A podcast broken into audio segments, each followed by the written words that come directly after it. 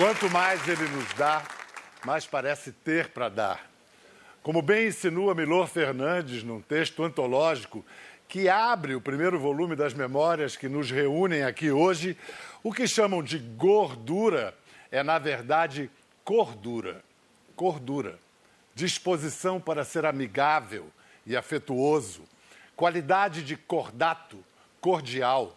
Do latim, cordis, coração. Está aí a explicação para o tamanho dele.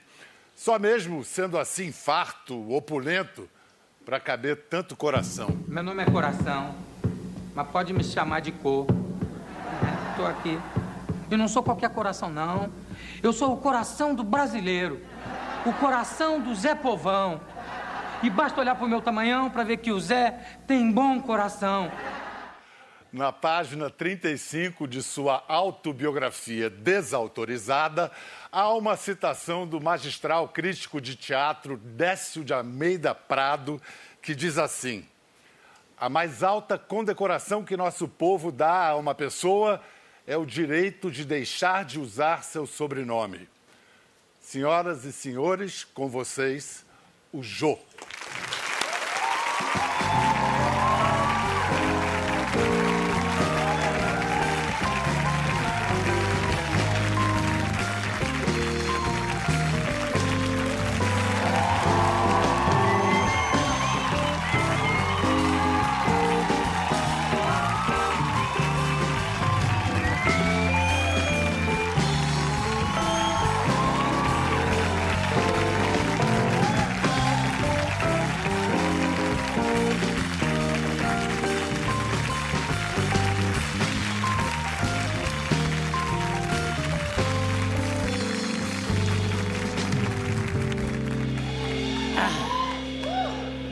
Que gostoso esse lugar aqui, gente. É, tá, tá para variar um pouco desse lado, né, Jô? Não, mas não é só isso, essa ideia de botar o convidado sentado aqui assim, confortável, melhor que cadeira. Tá eu achei sensacional. Bom, então tá ótimo. Você... Pena que a minha única cruzada de perna é pro lado oposto. É aqui, é assim. E leva mais ou menos um minuto. Depois. Eu já sei por que você usou ah, o lado oposto. Aprendi no seu livro. Você tem dificuldade de dizer lado direito e de esquerda. Eu tô do- de que lado seu? Direito ou esquerda? Não sei. Porque Peraí. esse foi o menino canhoto que Não. foi obrigado a escrever com, o- com a mão direita. É. Então, até hoje, se pegar ele de susto, qual é o lado direito ou esquerdo? Ah, Agora já sei porque era o, o seu lado é o lado do meu apêndice. É verdade. Eu penso de apêndice. Portanto, eu estou do seu lado direito. Você está no meu coração. Ah, meu amor.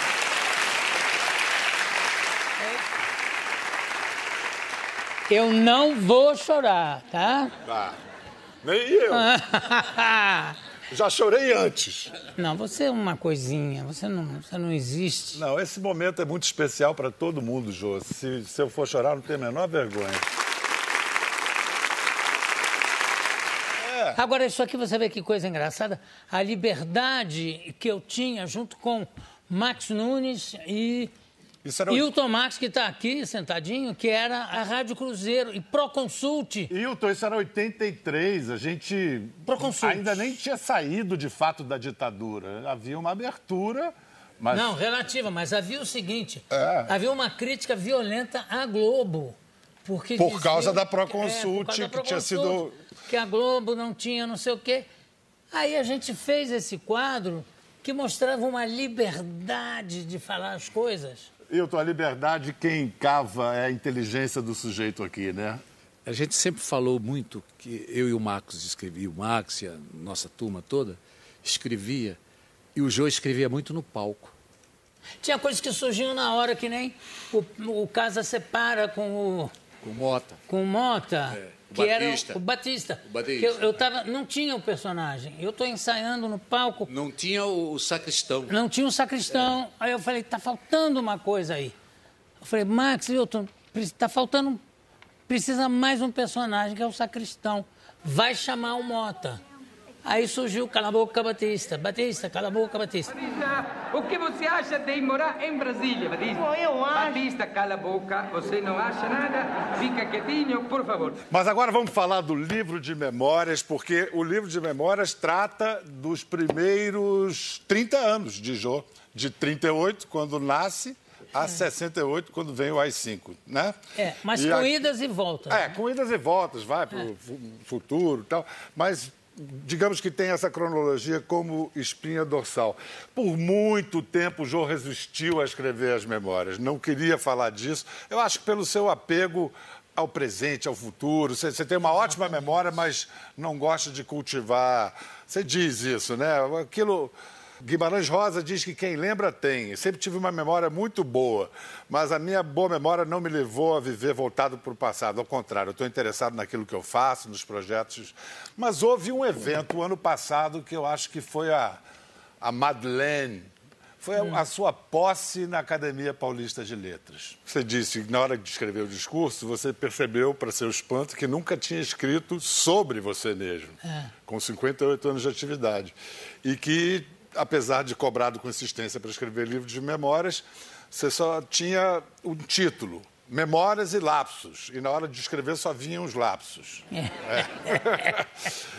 Não, é o seguinte, porque chegou um momento em que, cada vez que eu vinha gravar aqui, o William dizia, você tem que escrever suas memórias. O Wilton dizia, Flavinha todo dia dizia, você tem que escrever isso, você tem que botar. Aí, meu amigo e editor Luiz Vargas, numa, num papo, quando o Luiz veio tomar um Guaraná comigo, que ele sempre toma um Guaraná, veio também o Matinas. E o Matinas começou a insistir: não, você tem que escrever, não é possível que você não escreva. Eu falei: tá, só se você me ajudar. Se você estiver junto na empreitada, aí eu topo. Foram Tudo grave. 104 conversas matinas, praticamente diárias. praticamente diárias durante quase três meses, todos os dias, conversas de uma hora e meia, duas horas, De, E- de- de março a setembro, né? Por aí. é, de março a setembro. E eu duvido que alguém tenha se divertido tanto fazendo um livro como eu me diverti. E ele não confia em mim. que ele ia checar tudo. Canalha. Mas o, o- o- o leitor tem essa impressão clara, viu? Que vocês se divertiram muito e o leitor pega uma carona e se esbalda na diversão de vocês. E tem uma história incrível que é o seguinte: a batalha em torno do título, que era ah, minha memória dos outros, ah, ah, ah, as memórias dos outros, os outros e eu, e não sei o quê. O, o Luiz também sugeriu um monte de títulos, eu também, o Matinas também. Aí, graças ao bom hábito de escovar os dentes, ele estava lavando os dentes na frente do espelho e falou: O livro de Jô! Pá! Na hora. É impressionante, essas coisas são meio mediúnicas.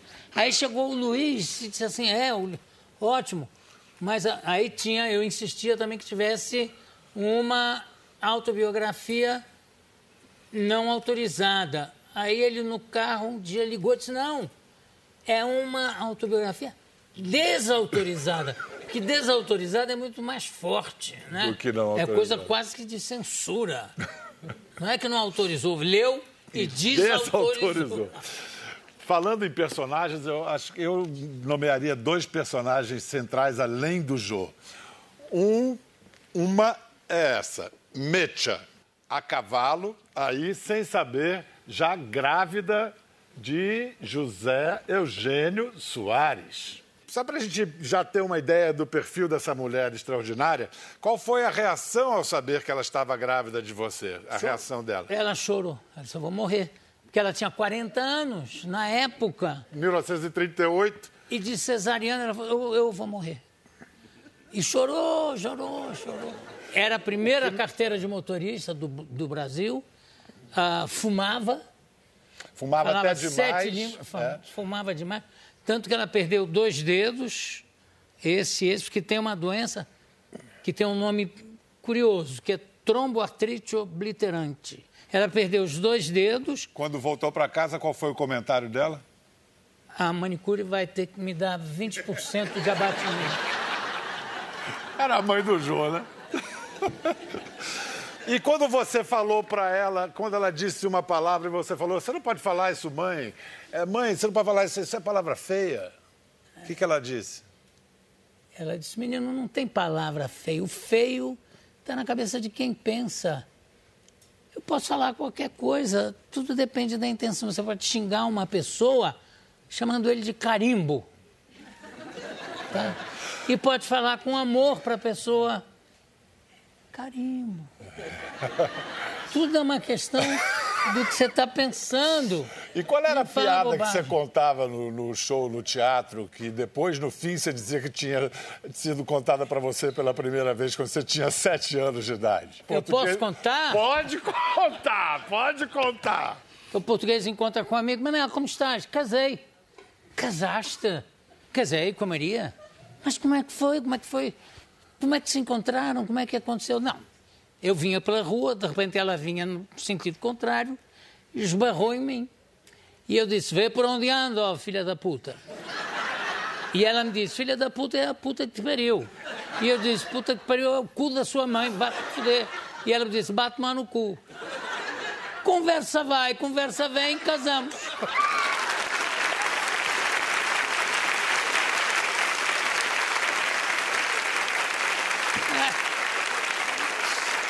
Essa foi a piada que Metia, a mãe do João, contou para ele quando ele tinha sete anos. Isso é uma Essa, entre educação humanista. É. É isso. Ela era totalmente ah, avançada, era, sabe, era uma mulher ah, libertada. E, sei lá, acho que minha mãe e meu pai eram muito adiantados no tempo. Quando eles perderam tudo, eu me lembro do papai chegando em casa dizendo: Metia, dinheiro para comida de amanhã já está aqui.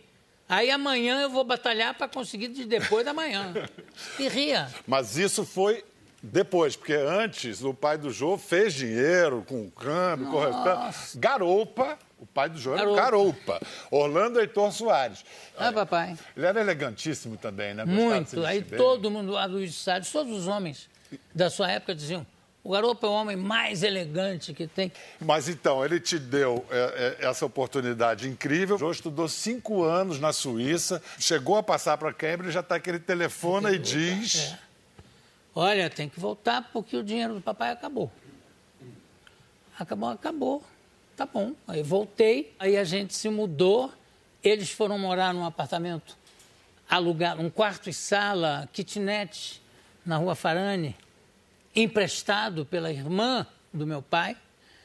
E eu fui morar num quarto alugado numa- de um apartamento na rua ah, Prado ah, Júnior. Prado Júnior Prado Júnior. que era a rua da Muvuca, da- onde morava o Clóvis Bornai. Sim. O Clóvis Bornai fazia aquelas coisas de urna quando tinha eleição, enfim. Não, e também tem uma coisa, se, é, José. Se, fosse, se eu tivesse continuado no José, Brasil, é. eu seria Zé. Zé. o Lá ficou Joe. Joe. Mas aí, quando você voltou para o Brasil, você continuou Joe. Continuei até que a Tereza, que é uma mulher que, a quem eu devo muito, falou: Isso é uma bobagem, negócio de Joe. Ninguém vão te chamar de Joé. E me chamavam de Joé na agência, agência de turismo onde eu trabalhei. Vendeu, Vendeu- cinco passagens, né? De trem. Para Minas. É. Foi um grande, quatro passagens. Um sucesso de vendas. E aí no telefone eu era o Joé. O Joé da Castelo. Ô Joé. E eu achava aquilo um absurdo, mas ninguém vai chamar você de Joe. Aí a Terezinha falou: põe Jô com circunflexo. Jô, pronto. Não existe Joe. Genial. Aí agora, mudou. Agora, tem uma história muito linda e muito atual, dramaticamente atual, no livro, quando o seu pai, quebrado já, falido, tem a chance de se reerguer. É a construção da represa de Três Marias e ele está fazendo uma intermediação entre uma empreiteira estrangeira Greif. e o Estado. E o empreiteiro vem com uma má. Continua. O Greif falou que, era, aliás, era um suíço. E ele chegou e disse assim: Orlando, só tem um jeito de ganhar essa concorrência. Uma mala com um milhão de dólares. Um milhão de dólares hoje já é dinheiro, imagina naquela época, né? Estamos falando de 56, né? É. é. Aí papai falou assim: nunca, nunca eu vou submeter o meu país a essa humilhação. O Brasil não é mais isso. O Brasil não é mais isso que você está pensando, Graif. Isso aí é um absurdo. Jamais vamos, vão aceitar isso. Aí o Graif falou assim: tá bom, perdemos. Papai falou: que cinismo. Perdemos, Orlando. Não tem jeito. E perderam. Papai disse: graças a Deus vou conseguir dormir. Virou para o lado e, foi, e dormiu. Eu não durmo há dias.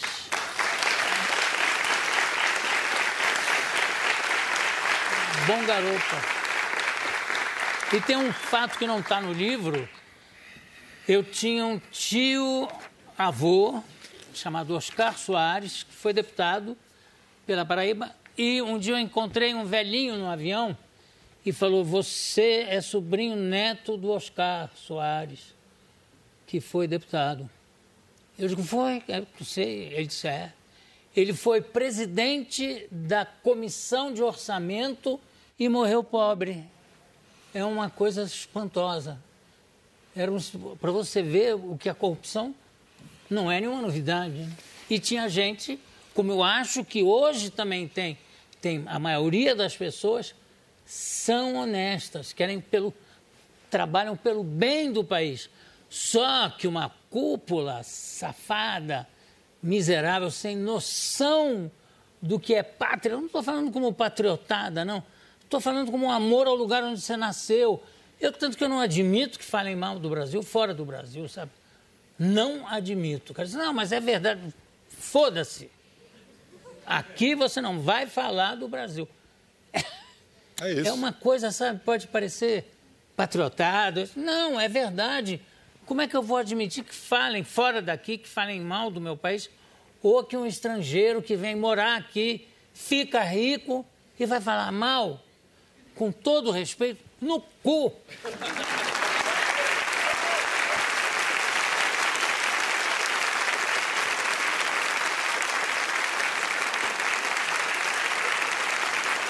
Você vê que o João é poliglota mesmo, né? Ele gasta o francês dele assim, vai falando. Olha só, a Terezinha, aos 30, além de tirar o E do Joe e virar Joe, ela te trouxe para São Paulo. E você veio mais uma vez na sua vida, você estava no lugar certo, na hora certa. Em São Paulo, no teatro, você simplesmente foi iniciado como ator por Cacilda Becker e como diretor por Ruth Escobar. Só. Só, para começar. Que, que mulheres, meu Deus. A Cacilda era uma coisa. Ficou me ensinando uma série de truques dela até as três horas da manhã. Ficou me ensinando. E ela falou, quando ela, ela viu o teste, falou: Foi lamentável, horroroso. Você fez uma coisa horrorosa. Mas vai fazer esse papel genialmente bem. Vamos lá para casa. E a Ruth te, que, que te inventou como a diretor. Ruth falou, tu, és, tu és diretor. Eu, falei, eu não sou. É, tu és diretor. Então tá. Falar em teatro, você vai voltar a atuar como ator agora. Vai dirigir e vai atuar a peça da Ayn Rand. Essa a mulher é um fenômeno. É. De repente eu estou vendo, procurando peça, de repente eu vejo uma peça que se chama A Noite de 16 de Janeiro. Quando nasceu? 16 Quando nasceu, de janeiro. Zezinho. Zezinho. É. Eu falei, puta, deixa eu ler essa peça. Eu li, se passa num tribunal de júri. No começo, você seleciona 12 pessoas na plateia, que vão ser os jurados, julgam a pessoa, né, que é uma mulher acusada de ter matado o marido, que é um, o amante, que é um banqueiro, e essas 12 pessoas é que julgam. A peça tem dois finais. Se ela for considerada culpada, tem um final. Se considerado inocente, claro, tem outro final. Mas é, é, engraçado, no seu livro você conta a história, acho que de uma montagem dessa peça em que o português foi chamado para dar o ah, veredicto, né? é genial. Essa peça foi montada aqui no início do TBC, em 1949. Aí que- o quê? 10 anos, é, isso? Aí É. quiseram. fa- 11. 11. Aí quiseram fazer um agrado pro português, né? Que... Não, tinha um português que era dono do, do Isso, bar em isso, frente isso. e que ia assistir tudo. O TBC estava Começando. começando. era semi-amador. Né? Aí o seguinte, disseram, ah, esse, esse português é tão gentil com a gente, a gente pendura a nota lá e tal. Vamos convidar para ele ser o chefe dos jurados. Convidaram o português, ficou na maior emoção. Então ele, no final, é que tinha que levantar. E Ele era o foreman, né? O cara dá que- o veredicto. é, dá o veredito. Aí quando terminou a peça, ele levantou chegaram, os jurados chegaram a uma conclusão, chegamos, meritíssimo. E qual é o resultado? Ele falou, a culpada é inocente. Pano rápido.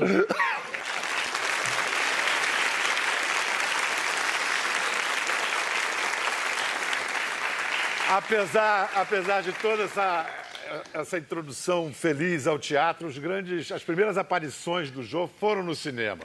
E foram também em grande estilo. A primeira, ainda assinando como Joe Soares nos créditos, foi simplesmente contracenando simplesmente com Oscarito, no Homem do Sputnik. Acreditem se quiserem, 15 milhões de espectadores. 21 aninhos tinha o Joey, dirigido por Carlos Manga. E o Ziraldo, que quando assistiu, isso ele me contou anos depois, que eu não conhecia na época, ele falou, como é que, o- o- que investiram nessa produção foram pegar um ator americano para fazer... Eu falei, pô, isso é um dos maiores elogios que um ator podia receber. Aí depois, num filme, acho que um ou dois anos depois, numa chanchada com Grande Otelo e Anquito, Vai Que É Mole, o Jô fez o número mais antigo que ele já apresentava desde criança, adolescente, a dança, A dança dos, dos a dança dos dedinhos. Eu batalhei, nós batalhamos para que o título fosse o original. Que era? Que era Os Três Ladrões. Aí não, tinha que ser uma coisa de chanchada, então é Vai Que É Mole. Que não tinha nada a ver. E eu fiquei indignado, inclusive, porque para mim seria uma coisa assim, ah, de me elevar na mesma estatura do, Do, do Anquito e do Grande do Otelo. Otelo, que eram os três ladrões, eu era o terceiro. Na televisão, você já estreou escrevendo, além de atuar. Na família Trapo, na Record, você escrevia para o Golias. Isso aqui era uma coisa fantástica do meu amigo Carlos Alberto. Carlos Alberto Ca- Nobre. Carlos Alberto de Nóbrega, a gente escrever. Inclusive, um dos motivos de chamarem o, o Carlos Alberto é que ele escrevia sempre para o Golias. Para o Golias. Aí, quando a gente fez a primeira reunião, ele falou: só vou te pedir uma coisa. Me põe o menos possível escrevendo para o Golias. Porque até hoje, na minha vida, eu só escrevi para o Golias. Eu quero experimentar outras coisas. Escreve você para o Golias. Opa!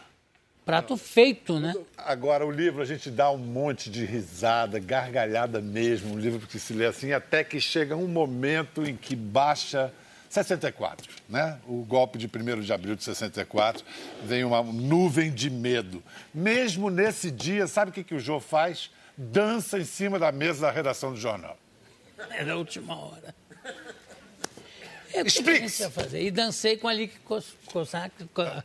a Lick Kostak, dancei um, o grego, como é o O Zorba, o grego. Zorba o grego, dancei junto com ela em cima da mesa. Baixo astral de total na redação. É, não, que é isso, gente, não.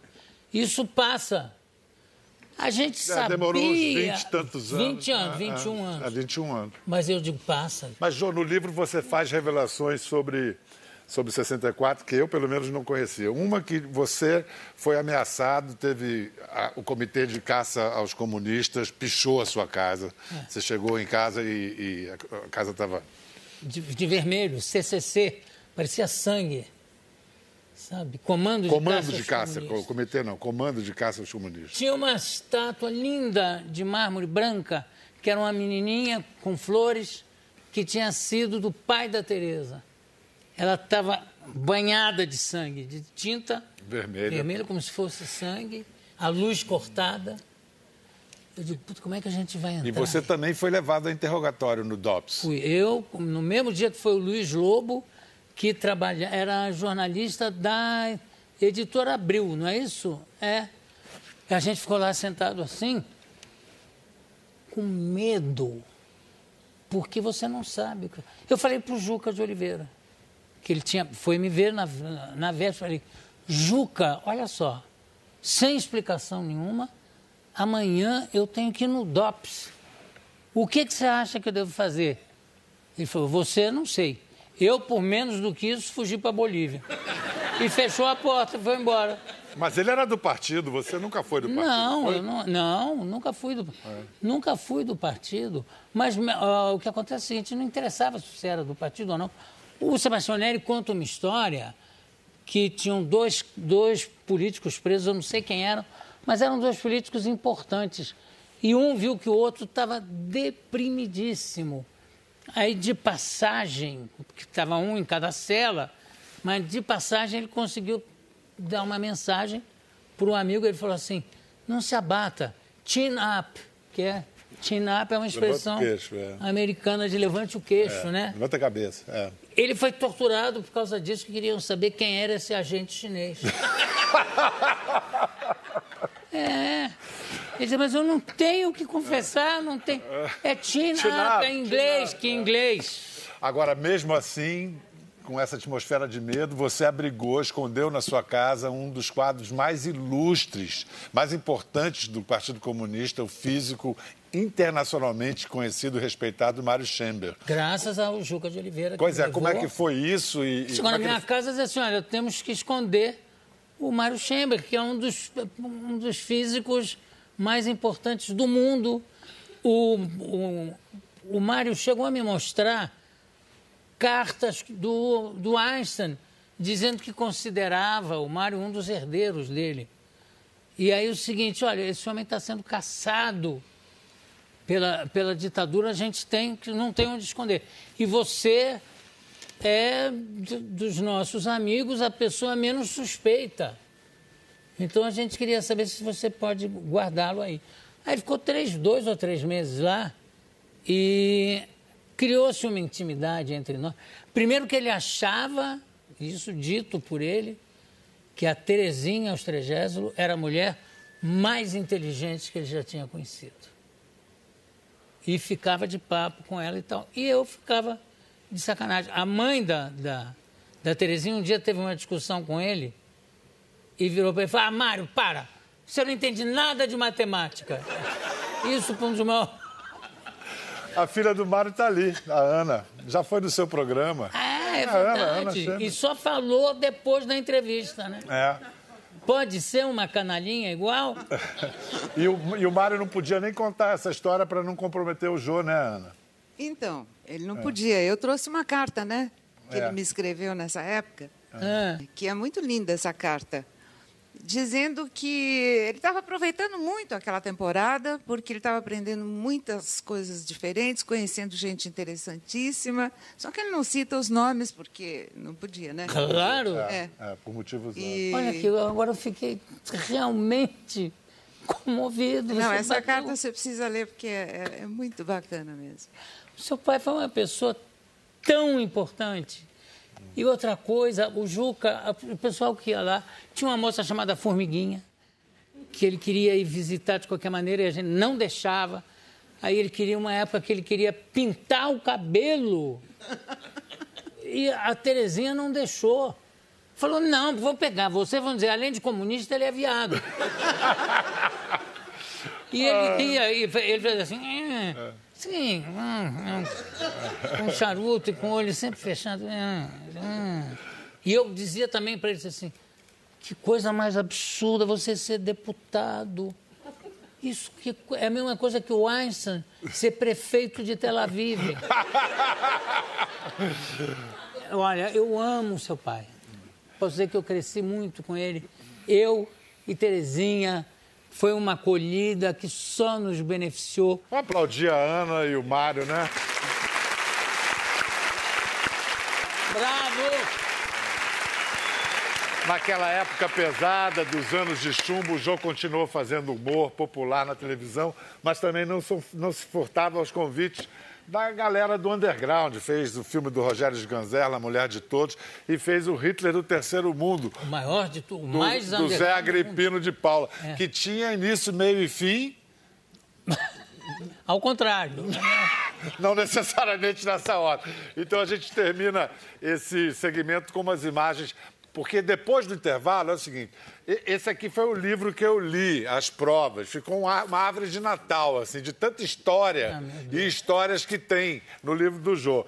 Você é completamente maluco. Como é que pode você ler com essa paixão? Com esse... Prazer, Jô. Prazer. Não, puro você é um homem da, tu, da tua generosidade, da tua cultura, da tua, sabe? Porque não é. Não estou falando isso gratuitamente, nem da boca para fora, não. É que eu conheço você. Além do charme, da beleza, filha da mãe, ainda me botou mais uma criancinha no mundo linda. A Laura, a, Laura. a Laurinha. Duas semanas ontem, já é uma moça. Pode. Já, já, já tem cólicas e tudo. Jô, no, no, próximo segmento, a gente faz um sorteio de histórias para o jogo contar e a gente fechar, tá bom?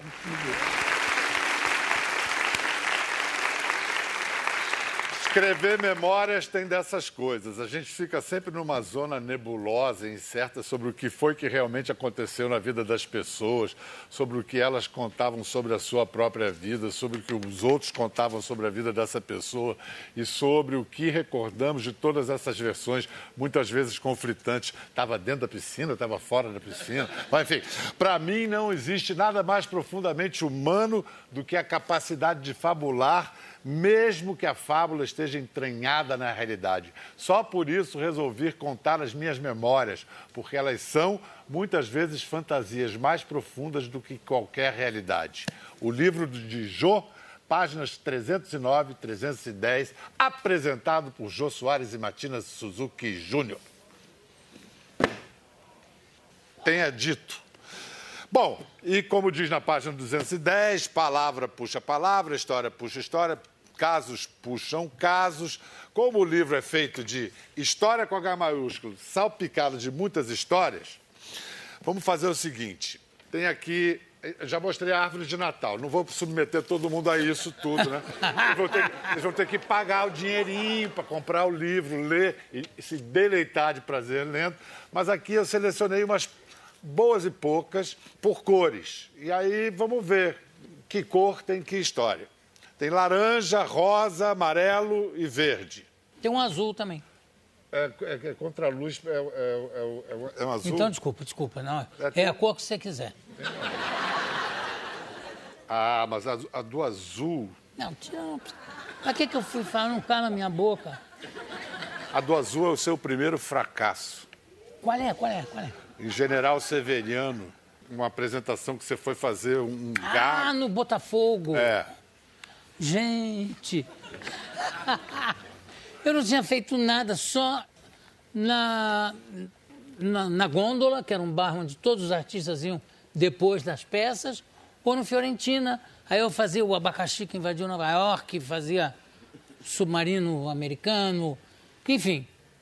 E tinha um número que era muito específico, que era uma imitação do Jaci Campos, que fazia um programa chamado Câmera 1, que era ele que apresentava e ele fazia, e era uma câmera só. Ele ia levando as coisas de um cenário para o outro. Eu cheguei a escrever alguns depois. Aí eu tive a péssima ideia de imitar, o, de fazer esse número. E o, o, Jaci, o Jaci Campos era gago. Então eu comecei faz, gaguejando. Senhoras e senhores, porque. Tá, tá, tá. E aí o pessoal riu pra caceta. Eu falei assim: não riam porque eu sou gago. Pra que, que eu fui falar isso? Ninguém mais deu um pio. Eu vi as pessoas se segurando para não rir.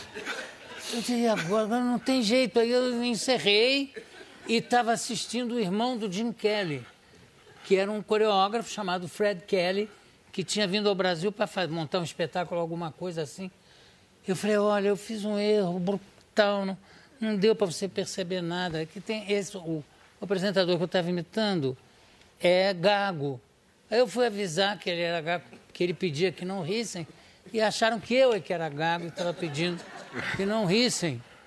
Ele falou, não, mas você fez uma coisa impressionante, que é a primeira coisa fundamental para um comediante. O que, que é? Eles prestaram atenção. Ele queria me consolar. Prêmio de consolação. É. Vem Enfim. cá, eu tô, eu tô prestes a roubar um sorteio aqui, hein? Entre amarelo e laranja. Amarelo. É, amarelo. Era por exclusão. Tá amarelo tá porque é uma história muito atual. Quer dizer, tem. Depois vai ter o laranja, tá, gente? É, é que o amarelo é Silveira Sampaio, que é o pai de todos nós, dirigindo um espetáculo no Copa e tem um episódio de censura. Que, que cor que eu falei amarelo, né? Eu leio ou você lê? Lê. Em, 1956, Silveira Sampaio ia fazer um espetáculo Flagrantes do Rio, no Golden Room do Copa. Na apresentação do roteiro, a direção do hotel achou a peça muito ácida politicamente. Começou um diz que diz que a imprensa passou a publicar notas sobre o possível veto da montagem pelo Copacabana Palace e Silveira Sampaio deu uma explicação antológica ao Correio da Manhã, que tem validade para explicar quase todas as situações de censura ao humor. Disse Silveira Sampaio: tudo é uma questão de mais ou menos humor, mais ou menos receio, mais ou menos impertinência. O roteiro previa um número em que vedetes brancas fantasiadas de cavalos seriam cavalgadas por vedetes negras. O dono do Copacabana Palace, Otávio Guindy, não gostou dessa cena e falou para o Silveira fazer a inversão as vedetes brancas cavalgariam as vedetes negras. Ele não aceitou e disse: quem decide a cor dos meus cavalos sou eu. E não houve espetáculo. Mas é sensacional Essa isso. Essa história é incrível. A parece, cabeça, não é? Parece não. que foi hoje. É. Não, o cavalo tem que ser negro. E ele falou: não, quem decide a cor dos cavalos aqui sou eu. Era um gênio. É. A, a, laranja que o pessoal quis é a história do Portuga que trabalhava de jardineiro na casa de sua mãe e ganhou no milhar. Porque sonhou. Não, mas isso, minha mãe jogava no bicho, minha mãe jogava em tudo. Quando, quando eu, ela grávida de nove meses já, sei lá, continuava jogando e o, os croupiers diziam assim, Dona Mercedes, esse menino vai nascer no 27 porque era um número que ela gostava de jogar. Ela com aquela barriga em cima da mesa, esse menino vai jogar 27 e tal. Aí, o... Uh... Ele, ele ganhou no milhar. Ah, e sua isso, mãe isso, perguntou, isso, você teve um sonho? É. Ele falou, sim, pois não, sonhei é. com a borboleta. Pois é, que uma maravilha, vou voltar para a terrinha, porque acertei na cabeça do milhar me dê um bom dinheiro, posso parar de trabalhar. Milhar Volto. naquela época dava muito dinheiro. É, que eu sonhei, tive um sonho, eu sonhei com uma borboleta sobrevoando, me sobrevoando. Aí mamãe falou, quer dizer que deu borboleta. Ele sonhou com a borboleta. Ele falou, não senhora, deu burro. Mas o que, é que tem a ver uma coisa com a outra? Ué, pois todos não ficam aí a dizer português é burro, português é burro. Quando vi a borboleta em volta de mim, eu falei: é burro. Pode. Agora, de, de jogo do bicho, eu acho que é melhor é minha mãe contando, acertou no milhar na cabeça que ela teve um sonho que é o seguinte: ela entrava e ela me contava, ela dizia, eu entrei na sala, tinha uma vaca malhada deitada no sofá mas ela estava esparramada no sofá. Uma vaca linda, e ela apontava para ela e dizia para mim: 1.500. 1.500. Eu joguei 1.500, não deu outra coisa. Agora, só viciado que para ter um sonho com a vaca na sala, apontando e dando milhar. 1.500. 1.500. Gente, esse, esse livro tem dessas histórias pessoais, tem histórias da, da política, da cultura brasileira, do show business, e tem histórias muito íntimas do Jô também. E tem do Rafinha. Exatamente, isso que eu ia dizer. Na página 416 você fala: quando meu filho, Rafael, nasceu no Rio no dia 11 de maio de 1963, eu tive 40 segundos da maior alegria da minha vida. Foi quando me disseram: o menino tem hipospádia que é um, um problema no, no, canal da uretra que não chega na ponta. Teve que fazer três cirurgias para chegar lá. Então, a partir daí, foram. Aí depois descobriu o negócio do autismo, ninguém sabia o que, que era. Além disso, o doutor Zé Carlos Cabral, que era um gênio da, da genética, falou: olha, o Rafinha tem, é um acidente genético. Isso aí não tem ninguém, não é culpa de fulano ou beltrano, não é um acidente genético acontece uma em um milhão e deu que o Rafinha é um acidente genético. E é autista também. E era um gênio musical. Agora, a coisa que mais me comoveu foi um jornalista que tem um filho autista. Luiz, Luiz Fernando Viana. Que escreveu um livro sobre o filho. E eu tenho que agradecer demais a esse homem que quando o Rafinha morreu, ele escreveu um artigo sobre o Rafinha e que ele fala assim: dizem que o Jô escondia o seu filho autista. Aí em maiúsculo ele fala: é mentira. Cansei de ver o Jô levando o Rafinha ao jockey, passeando com ele. Porque o cara é uma imagem pública, aí as pessoas acham que ah, ele está escondendo. Não, eu não escondi meu filho. Jamais esconderia. Jamais. E, além do que, eu tinha um orgulho dele, desse talento musical que ele tinha.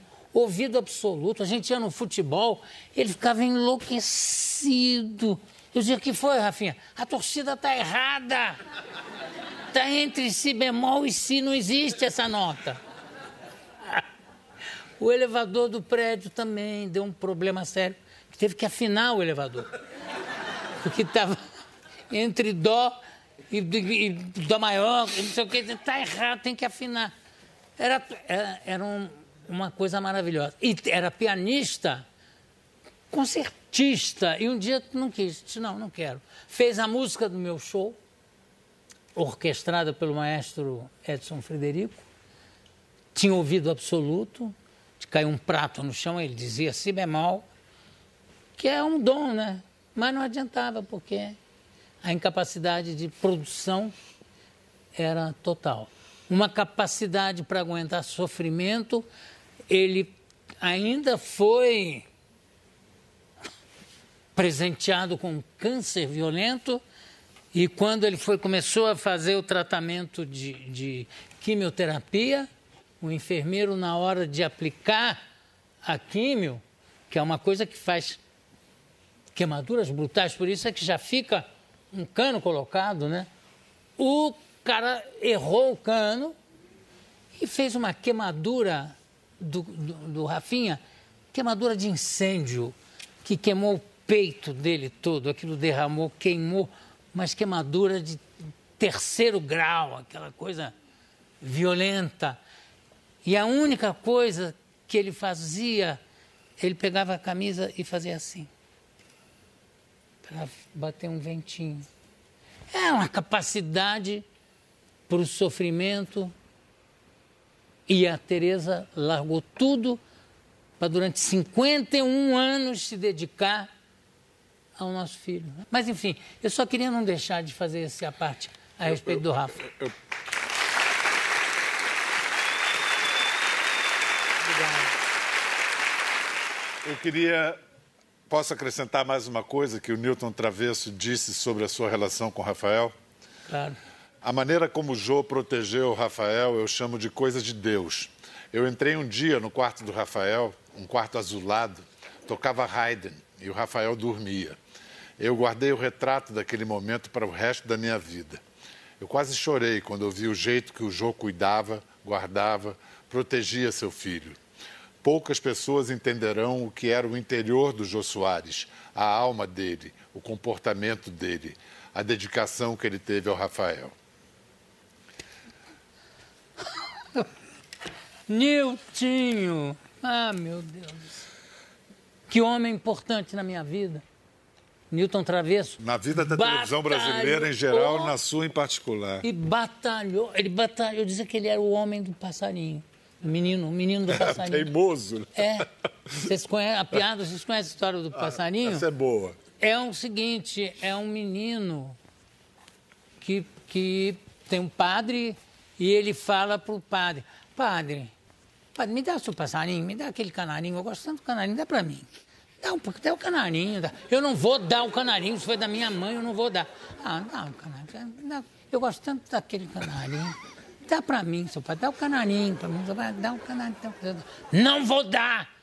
Aí chegou um dia que ele não aguentou e falou: leva, leva o canarinho. Leva o canarinho, não me apurrinha mais com isso.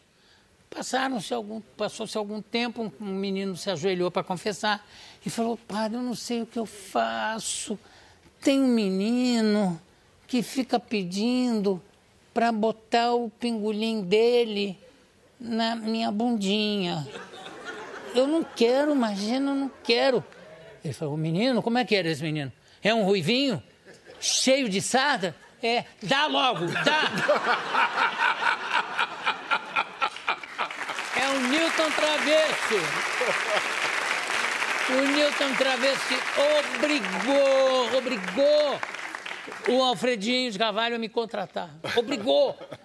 O, o, Alfredo chegou um dia que ele falou: Eu não aguento mais, eu vou contratar. Não precisa fazer nada. Santo Newton Travesso. Gente, ano que vem tem mais. Esse aqui é só o primeiro volume, o segundo volume das memórias, no ano que vem, de 1968 em diante. E é o Jô. Quem planta humor, colhe amor. A gente te ama, Jô. Obrigado.